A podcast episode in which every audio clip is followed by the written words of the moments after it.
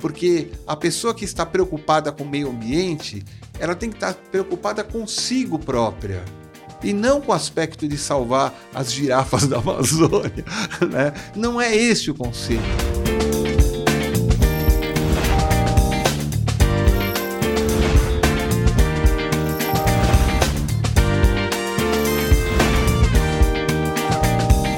Olha, começando mais um programa e hoje eu estou aqui com Roberto Mangraviti, ele que é economista e diretor do site Sustentabilidade. Vou conversar com ele. E aí, Roberto, tudo bom? Tudo bem, Fernando? Muito obrigado pelo, pelo convite. Eu que agradeço você ter aceitado o meu convite, vindo até aqui e compartilhar um pouco de conteúdo relevante para o pessoal que acompanha aqui o canal. Agora, Roberto, você compartilha bastante, até principalmente pelo site o Sustentabilidade, né? E pelas suas redes no LinkedIn e tudo mais, bastante conteúdo sobre sustentabilidade, né? Sim. Quando é que você começou a se interessar por esse tema? Bom, uh, eu sou economista, como você disse, de formação, né? Mas há uns 15 anos atrás, eu prestava serviço para uma empresa de construção civil. E eu estava prestando serviço num shopping em São Paulo, que é o Shopping Penha, do Grupo Sonai, que na época era do, um grupo português. E na hora de despachar caçamba de entulho, eles me perguntaram se eu tinha o, o nome da pessoa que recebeu a caçamba de entulho. Falei, como? Tem um nome. Eu peguei a empresa mais barata e cotei e mandei. Falou, não, eu quero o nome do cara, quero que ele assine que ele eh, deu o descarte adequado corretamente nisso.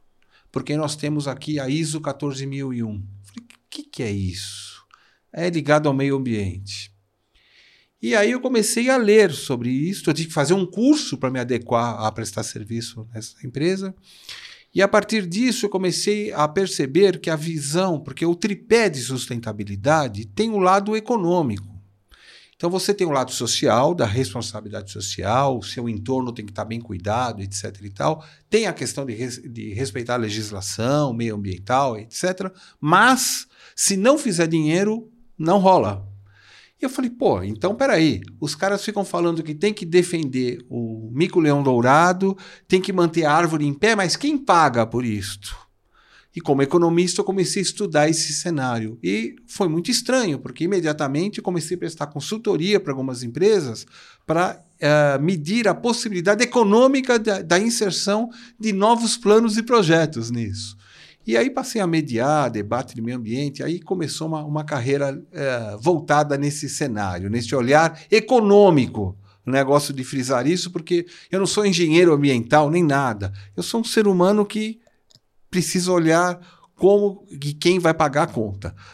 Roberto, é, quando a gente fala de sustentabilidade, a gente não tem uma hipocrisia muito grande por parte das empresas quando a gente fala sobre esse assunto?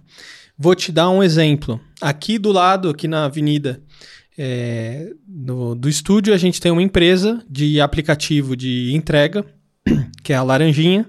Ninguém não pode falar o nome, mas é a Laranjinha, todo mundo conhece. É, que eles, primeiro, deixam os, os motoqueiros, os prestadores de serviço largados aqui na rua, que eles ficam tomando chuva, sol o dia inteiro, deixa eles para fora da empresa, né? Quando vem, eles têm que vir fazer alguma coisa aqui na empresa. Eu já acho isso uma falta de respeito com os próprios entregadores, os profissionais. E vira e mexe tá uma sujeira meu, desgranhenta aqui na, na frente. Sim. Montanha de lixo que vem daí de dentro, entendeu? E às vezes a empresa paga. Eu não tô falando que essa não é uma exclusividade aqui, né? É, isso várias empresas, e aí às vezes nas redes sociais paga de sustentabilidade, falando de ESG e tal. E eu vejo muitas empresas indo por esse caminho. Qual que é a sua visão? Bom, existe uh, muitas empresas, tem até um nome técnico para essa doença, que é greenwashing, né? que o termo explica -se por si só, né? uhum. né? Uh, o interessante é nós pensarmos o seguinte: em que quadrante uma empresa verdadeiramente se insere? Uh, se você separar a, responsabilidade, a responsabilidade social em quatro quadrantes, você tem, vamos dizer, 25% que não está nem aí, não quer saber Tá? E na outra ponta, empresas que estão de fato uh, preocupadas com isso. Os 50 restantes, nós temos alguns buscando alguma coisa, mas não sabe o que fazer, e outros meio que iniciando uma nova jornada de evolução do DNA. Né? Então, empresas como essa estão entre o primeiro e o segundo quadrante, não estão muito aí e dão uma pintadinha de verde na parede para parecer que, que uh, ela é responsável. Mas existem muitas empresas e muitas pessoas preocupadas com isso.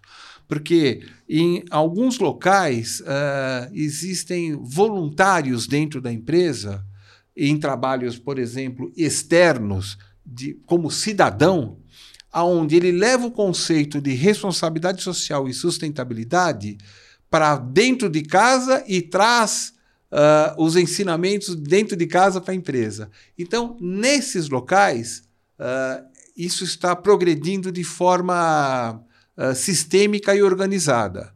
E aí são aqueles que menos buscam uh, divulgar. Por quê? Eles não estão fazendo isso para aparecer na mídia, é porque eles querem ser melhores. É como um cara que quer ser melhor na vida e ele está lendo um livro e fala: Ó, oh, hoje eu li uh, Sócrates, né? Não, Sócrates não escreveu, né? Não, Sócrates. É, Platão que escreveu sobre Sócrates. Né? Então, assim, hoje eu li isso, eu li aquilo. Meu, pra, não tem isso. O cidadão que quer melhorar, a empresa que quer melhorar, faz isso por uh, vontade própria e não para aparecer na mídia.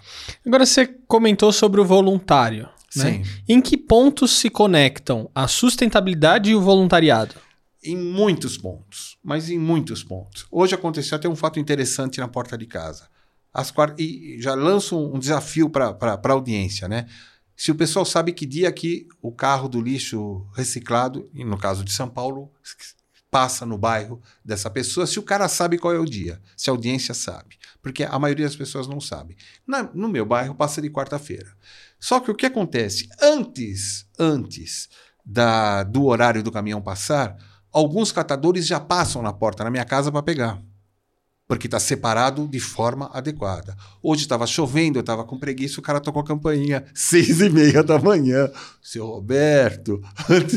né? Então o que acontece? Esse, esse conceito de fazer na minha casa voluntariamente isto, se estou prestando um serviço para uma empresa, eu levo este DNA, eu levo esse comportamento para dentro da empresa e chego para alguém e falo: pô, mas você não separou o papelão? Pô, você não, você não tá fazendo, meu, você não pode fazer. Que dia que passa aqui? Então você consegue positivamente contaminar as pessoas com conhecimento, com informação e mais do que isso, motivando as pessoas a se melhorarem. Então é um, um, um exercício constante dessa melhoria. Porque a pessoa que está preocupada com o meio ambiente, ela tem que estar preocupada consigo própria e não com o aspecto de salvar as girafas da Amazônia. Né? Não é esse o conceito. O conceito é ser um ser humano melhor. E nisso, o voluntariado é, é uma trilha, vamos dizer, inesgotável. Por quê? Alguém que está reservando uma parte do tempo para doar a alguém para que faça bem para que essa pessoa se sinta melhor. Está procurando visibilidade? Não. Ele está indo no domingo em algum lugar, no sábado, num asilo, levando um abraço e não há nem dinheiro. O cara está levando um abraço para alguém.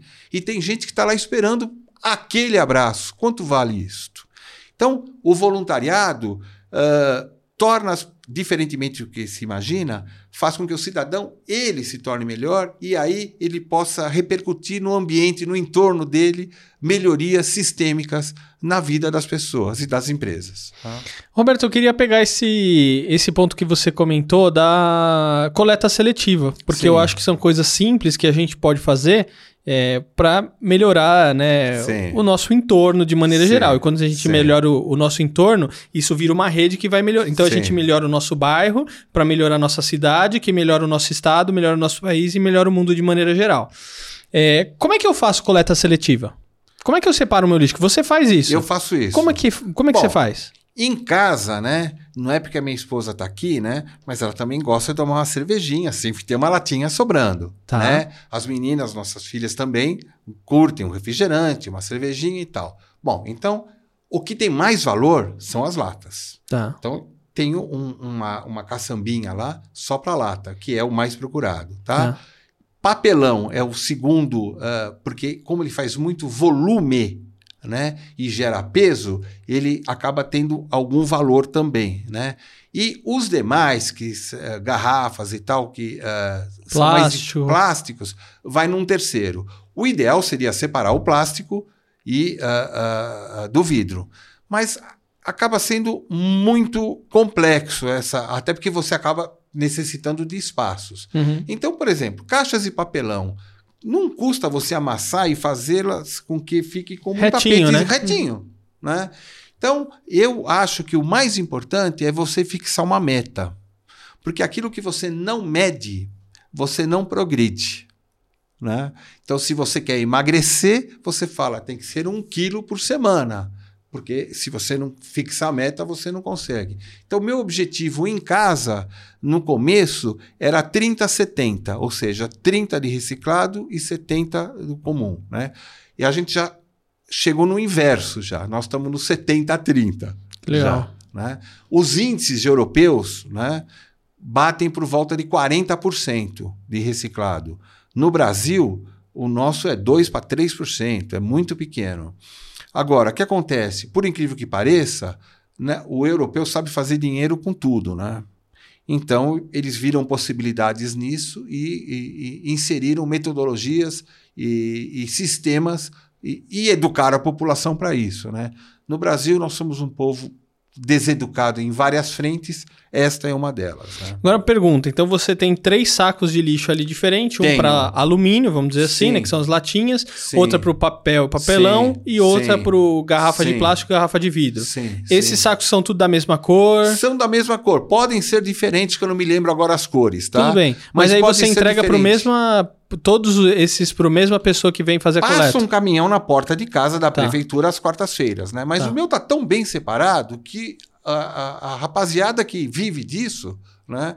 Esse, esse senhor que para, ele está todo feliz porque ele comprou uma Kombi bem velhinha, né? E falou: com esse dinheiro, com esse, eu, eu comprei uma Kombi. Pô, é legal às seis e pouco da manhã se atender o cara tocando a campainha, claro. né? E ouvir esse tipo de, de, de, de falar, pô, eu, como se eu fosse o, o semi-responsável, vamos chamar assim, para ele ter comprado a Kombi. Claro. Né? Então isso é espetacular, isso motiva a gente a produzir mais. Aí eu chego em casa e falo, pô, que vocês ouviram a campainha? Aquele senhor hoje veio aqui agradecer porque ele comprou a Kombi.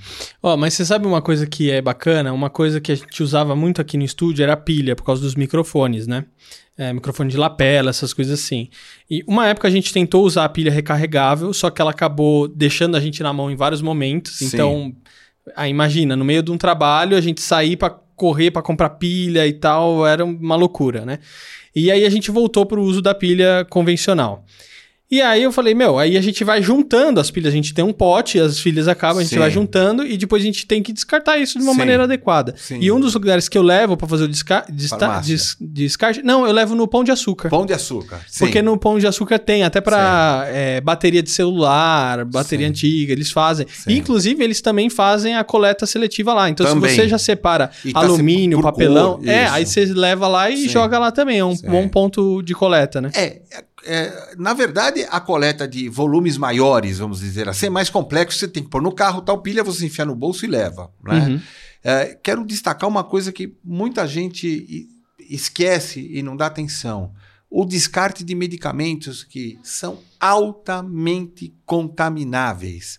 Contamina o lençol freático, é, mas altamente contaminado. Então, leve nas farmácias. Né? De vez em quando. Sim, é, é, para você ter uma ideia, né, até a urina humana uh, decorrente de uma pessoa tomando medicamento, mulheres que tomam uh, constantemente uh, anticoncepcionais. anticoncepcionais, contamina né, os rios. Caramba. Sim, é, essa é a verdade, tá? Ou seja, quando você elimina né, via urina os medicamentos que você está tomando, pô, você contamina de monte, né? Isso é, é, e é pouco ventilado. Então o que acontece? Os medicamentos devem ser direcionados quando vencidos, obviamente, quando a pessoa vai jogar fora, não ponha no lixo. Né? Não custa nada, eu deixo já na porta de casa as pilhas tal. A hora que eu for no supermercado, eu levo lá e, e jogo fora. Muito bom, Roberto. Agora eu quero chamar aqui o T Gregual com o nosso quadro, que é o quadro dele, na verdade, Perguntas do T. Vai aí, T. Oi, meu nome é T Gregual e essas são as minhas perguntas. Qual o seu nome? Meu nome é Lauro Sestari Terra Leles. O que você faz? Sou conhecido como baterista, lancei um livro recentemente chamado Samba de Cada Um. Eu dou aula, dirijo o Centro Musical Morumbi, toco profissionalmente. Estudo música todo dia, sempre que possível. Quem é você? Sou uma pessoa apaixonada pela música, tenho um compromisso com a música muito grande. Meu sogro era clarinetista, minha esposa flautista, minha mãe professora de piano, fundadora do Centro Musical Morumbi. Meu irmão estudou violão clássico, meu filho hoje é baterista, compositor, guitarrista, e eu sou uma pessoa que continua acreditando na música, na cultura, sou focado nisso e procuro a cada dia mais mostrar para os mais jovens, para as outras gerações, a importância da música na cultura e na formação do indivíduo, seja ele de qualquer idade, mas principalmente dos mais novos que ainda não foram consumidos pelo sistema de uma forma não positiva. Você acha que tudo é uma questão de tempo? O tempo é um fator importante, fundamental na vida de cada um, e o tempo é uma ferramenta dificílima de você lidar com ele. Eu não acho que tudo é uma questão de tempo, mas o tempo é uma questão de muita coisa para você poder resolver. Então eu acho que a coisa mais difícil difícil é você conseguir domar o tempo. Isso eu acho realmente difícil. Qual é a coisa mais importante de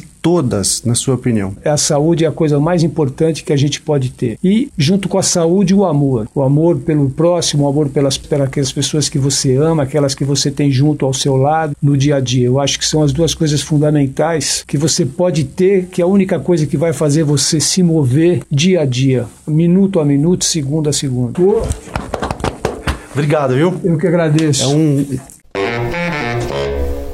Muito bom. E olha, você pode continuar acompanhando o Perguntas do T nas redes sociais e no YouTube. Procura aí T Gregol que você vai encontrar mais quadros, muito mais bacanas ainda, da, do Perguntas do T, T Gregol. Roberto, agora é muito importante tudo isso que a gente está falando, né? Eu queria entender um pouquinho qual que é a importância, né? A, a sua opinião, qual, é, qual que é a importância do voluntariado para nós enquanto sociedade? Bom, uh, existem algumas, alguns estudos né, nos Estados Unidos, uh, porque é legal que o americano tem, tem estudo para tudo, né? Eles estudam. Então, nós temos grandes exemplos de, de uh, consultores que utilizaram, famosos, né, que utilizaram 40% ou 50% do tempo deles para uh, serem voluntários em algum lugar. O que, que eles aprendem? Bom, primeiro, eles precisam ser mais uh, produtivos. Por quê? Porque como ele dá duas horas por semana, uma hora por dia, enfim, bom, e o voluntariado tem que ter horário para entrar e sair, não é quando der eu vou, né? Então, você adquire uma, uma responsa. Você tem que estar na, na hora comprometida, não tem pagamento, não tem relação trabalhista, sai do seu bolso, o dinheiro do ônibus, se vira aí, chega na hora certinha, faz o teu trabalho. Como você vai ficar pouco tempo, você precisa ser eficiente. Então você começa a desenvolver competências e qualificações para ser um cara competente. Né? E você pega essa competência e leva para dentro da empresa, onde você trabalha, porque você começa a preciso fazer mais rápido isso.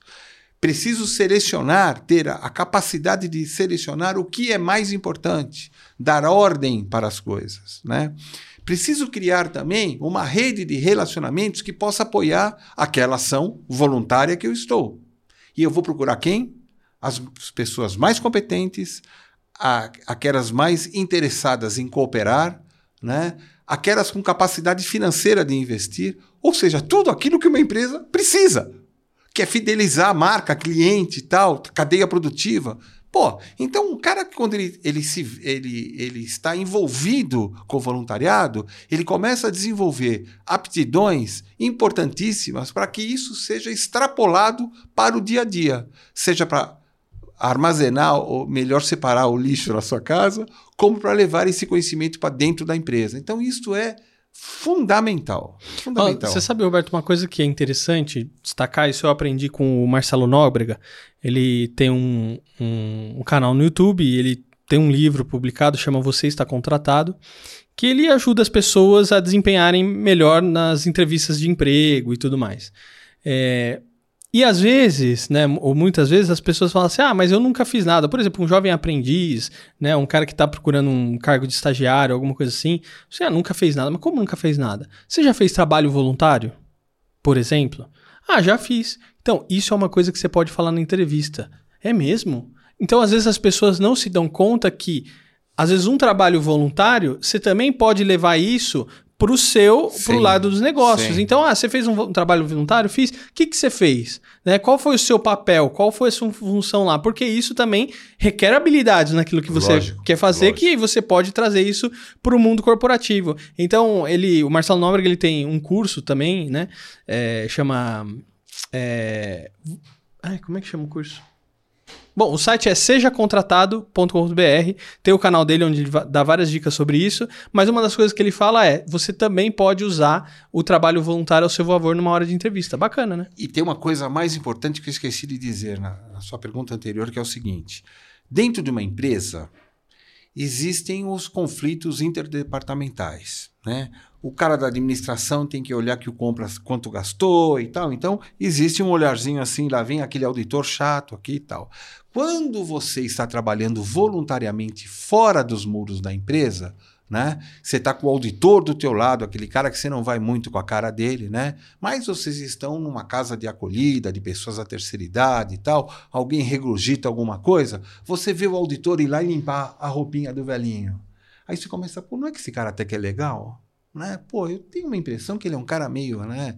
Meio assim que nem o Juscelino, um cara meio assim assado tal. Você fala, não, ele é um cara legal. Ou seja, você diminui as tensões. E quando você volta para dentro da empresa, um canal de solidariedade interdepartamental, né? Meio rádio peão começa a funcionar né? E começa a falar, pô, sabe que fulano fez isso, aquilo, tal. Então, na segunda, na terça-feira fica tudo bem. Na quarta você já começa, pô, aquele cara é chato mesmo, tal. Mas no domingo você vai de novo atender alguma coisa e aquele clima retorna de amabilidade. Isto é espetacular. Né? É uma forma que a empresa está ajudando a outrem, né? mas ao mesmo tempo está treinando o seu pessoal a ser melhor. Pô, isso é espetacular. Pô. Muito bom. Roberto, você conhece alguma iniciativa de voluntariado ligada à sustentabilidade? Bom, primeiro vamos uh, separar o seguinte, né? Sustentabilidade não é só a questão de cuidar do, do meio ambiente, quer seja dos mares ou, ou, ou da, das matas ou dos animais, né? Mas eu vou dar um exemplo, né? Uh, gosto até de nas palestras que a gente faz, né, é dizer o seguinte: quando você vê a criação do Rotary, em 1906, se não me, faz a, não me falha a memória, chama Rotary até porque as reuniões eram em rodízio nas casas. Tá? E os caras arrumavam um cavalo para o médico ir visitar mais famílias. Né? Bom, todo mundo era voluntário. Né? É uma coisa de responsabilidade social não é visto na, naquela época como algo uh, de, de sustentável, sustentável, mas era, tá? Bom, quando você chega nos anos 70, né, eu tive o privilégio de ver alguém em cima de um bote de borracha e falar: quem são esses malucos para defender uma baleia na frente de um arpão? Eram os maluquinhos do Canadá lá, um tal de Greenpeace, né? Bom, o Rotary hoje tem um milhão de voluntários, o Greenpeace tem três. Né? E é um bom exemplo, portanto, de uh, uh, voluntariado. O cara que está lá está fazendo isso por amor à natureza. Se ele está fazendo certo ou errado, não estamos entrando aqui no mérito dessa questão. Não estamos dando juízo de valor, não, não é essa a proposta. De valor. Uhum. WWF e tal, beleza. No Brasil, nós temos SOS Mata Atlântica, por exemplo, né, que é legal. Então, existem algumas uh, associações que são uh, fantásticas nesse cenário, porque elas acabam uh, levando pelo menos o conhecimento e a educação para algumas pessoas. Né? Agora, eu gosto mais de citar os meus amigos que vão distribuir sopa na rua, cara, tá? Que não, não, não tá em associação nenhuma. Não é tá um, em evidência. Não tem, é um grupo religioso da religião A, B ou C, pouco importa. Os caras, ó, oh, nós vamos distribuir lá debaixo do, do Minhocão aqui em São Paulo, sopa, você vem ajudar a fazer? Então, ah, beleza, vamos lá, precisamos nos cotizar, comprar cenoura, ah, beleza, vamos, vamos lá. Então, uh, existem várias ações, essas grandes organizações e também essas pequenas que eu considero sustentável. Isso que você está sustentando alguém. Né? Sustentar o ser humano é fundamental para a gente sustentar o planeta. Muito bom. E olha, lembrando até para o pessoal que acompanha aqui o canal, que já teve várias, é, tiveram várias iniciativas que vieram aqui falar um pouquinho. Por exemplo, o projeto Cão Sem Fome, que é o pessoal que ajuda os cães de rua, o pessoal que é, às vezes é, cuida, né, os protetores, né, pega vários animais, então eles ajudam esses protetores, coloca os cães para adoção. Então tem vários, a própria Isis que veio aqui do projeto Litoral Saudável. Sim, então vira e mexe sim. a gente traz também essas pautas aqui, então o pessoal pode acompanhar também no canal. Sim. Bom, eu me considero um voluntário, porque no meu canal eu estou divulgando um monte de informação de conhecimento público, né, Exatamente. Né, para que a gente possa uh, modestamente educar a alma humana. Né? Muito bom. Roberto, para o pessoal que quiser acessar o seu canal, como é que faz? www.sustentabilidade, então tem um H, aí no meio, mas uhum. tudo junto, www.sustentabilidade.com.br e tem também o programa Sustentabilidade que está há mais de uma década no ar, semanalmente, entrevistando CEOs de empresas, uh, e também essas organizações não governamentais. E até, às vezes, surge outro dia uma moça da, da Suíça brasileira me escreveu no LinkedIn dizendo: Olha, estou querendo comprar um terreno em Goiás para proteger um olho d'água. Estou fazendo aqui um recolhendo dinheiro aqui na Europa, na Suíça. Você pode divulgar? Então, assim, é muito legal você perceber legal. a pessoa fazendo isso de coração mesmo para, para um mundo melhor. Né? Muito bom. Roberto, ó, queria te agradecer por essa entrevista, por esse papo, me ajudar a levar um conteúdo bacana aqui pessoal. Obrigado. Eu que agradeço, é sempre muito bom te reencontrar e espero revê-lo em breve. Vamos lá. E olha, você que nos acompanhou até aqui, não esquece de deixar o seu like, o seu comentário, se inscrever no canal e também acompanhar o Roberto aí, sustentahabilidade.com.br e o canal no YouTube com várias entrevistas muito legais. E ó, eu vejo você no próximo episódio. Até a próxima. Tchau. Tchau, Roberto.